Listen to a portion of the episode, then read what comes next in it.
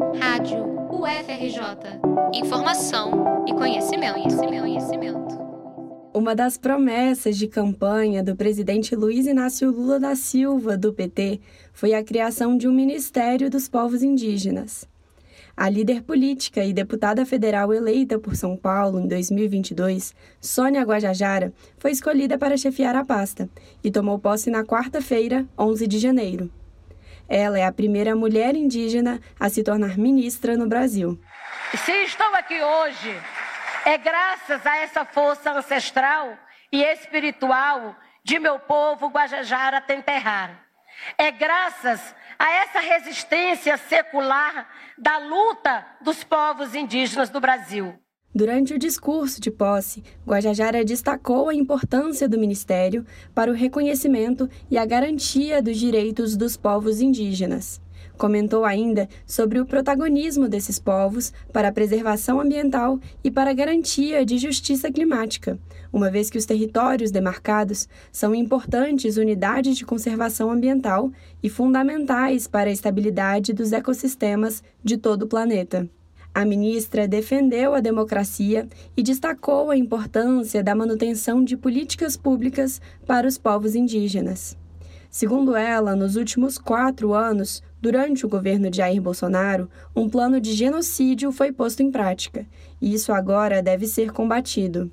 A fala da ministra vai ao encontro do relatório final apresentado pelo Gabinete de Transição Governamental de Lula. Nele, destaca-se que os direitos indígenas nunca foram tão ignorados na história recente do Brasil como no governo de Jair Bolsonaro a paralisação da demarcação de terras indígenas, a ausência de enfrentamento à Covid-19 e a política de incentivo à grilagem e à exploração ilícita de recursos naturais por garimpeiros, madeireiros e caçadores ilegais são apontadas como algumas das principais consequências deixadas pelo antigo governo. O documento cita ainda a nomeação de profissionais sem experiência nos assuntos indígenas e o aparelhamento de órgãos por representantes de setores contrários aos direitos desses povos. Tudo isso, segundo o relatório, demonstra um contexto de crise humanitária e um estado de emergência vivido por essa população. Segundo lideranças indígenas, o caminho agora é de trabalhar pela garantia dos direitos e pela reconstrução das políticas. Mas além dos desafios institucionais, o cuidado com a saúde mental e a recuperação de um estado de estresse pós-traumático também devem ser levados em conta, uma vez que a defesa de seus territórios, corpos e cosmologias estabelece um estado de luta cotidiana. Para a professora da Escola de Educação Física da UFRJ, Ruth Torralba, a saúde e o bem-estar dos povos indígenas estão relacionados com a segurança de seus territórios e o respeito às suas culturas. Ela explica que a perspectiva é baseada na coletividade e que a proteção da terra e dos seus modos de vida também é uma proteção aos seus corpos. A professora, que é do povo tupinambá, no Maranhão, vê a conquista do ministério como a vitória de uma luta coletiva das mulheres e do movimento indígena, essa experiência, para ela, é um símbolo de resistência e de respeito às ancestralidades.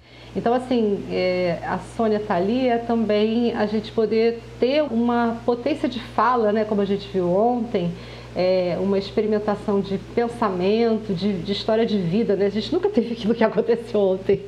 Primeiro, se uma mulher está tomando posse e ela, todas as pessoas que ela, que ela agradece por estar ali, que é a família inteira dela, congênita, só que para perspectiva indígena esse congênito é muito maior. É todo o povo Guajajara, né? Para as demais lideranças, a nomeação de indígenas para cargos do ministério e em órgãos relacionados a ele também é um sinal de atenção à demanda dos povos. A nomeação da advogada e ex-deputada federal Joênia Wapchana para a presidência da Fundação Nacional dos Povos Indígenas, a FUNAI, é mais uma vitória inédita e histórica para os povos originários brasileiros. Reportagem de Letícia Pires para a Rádio FRJ.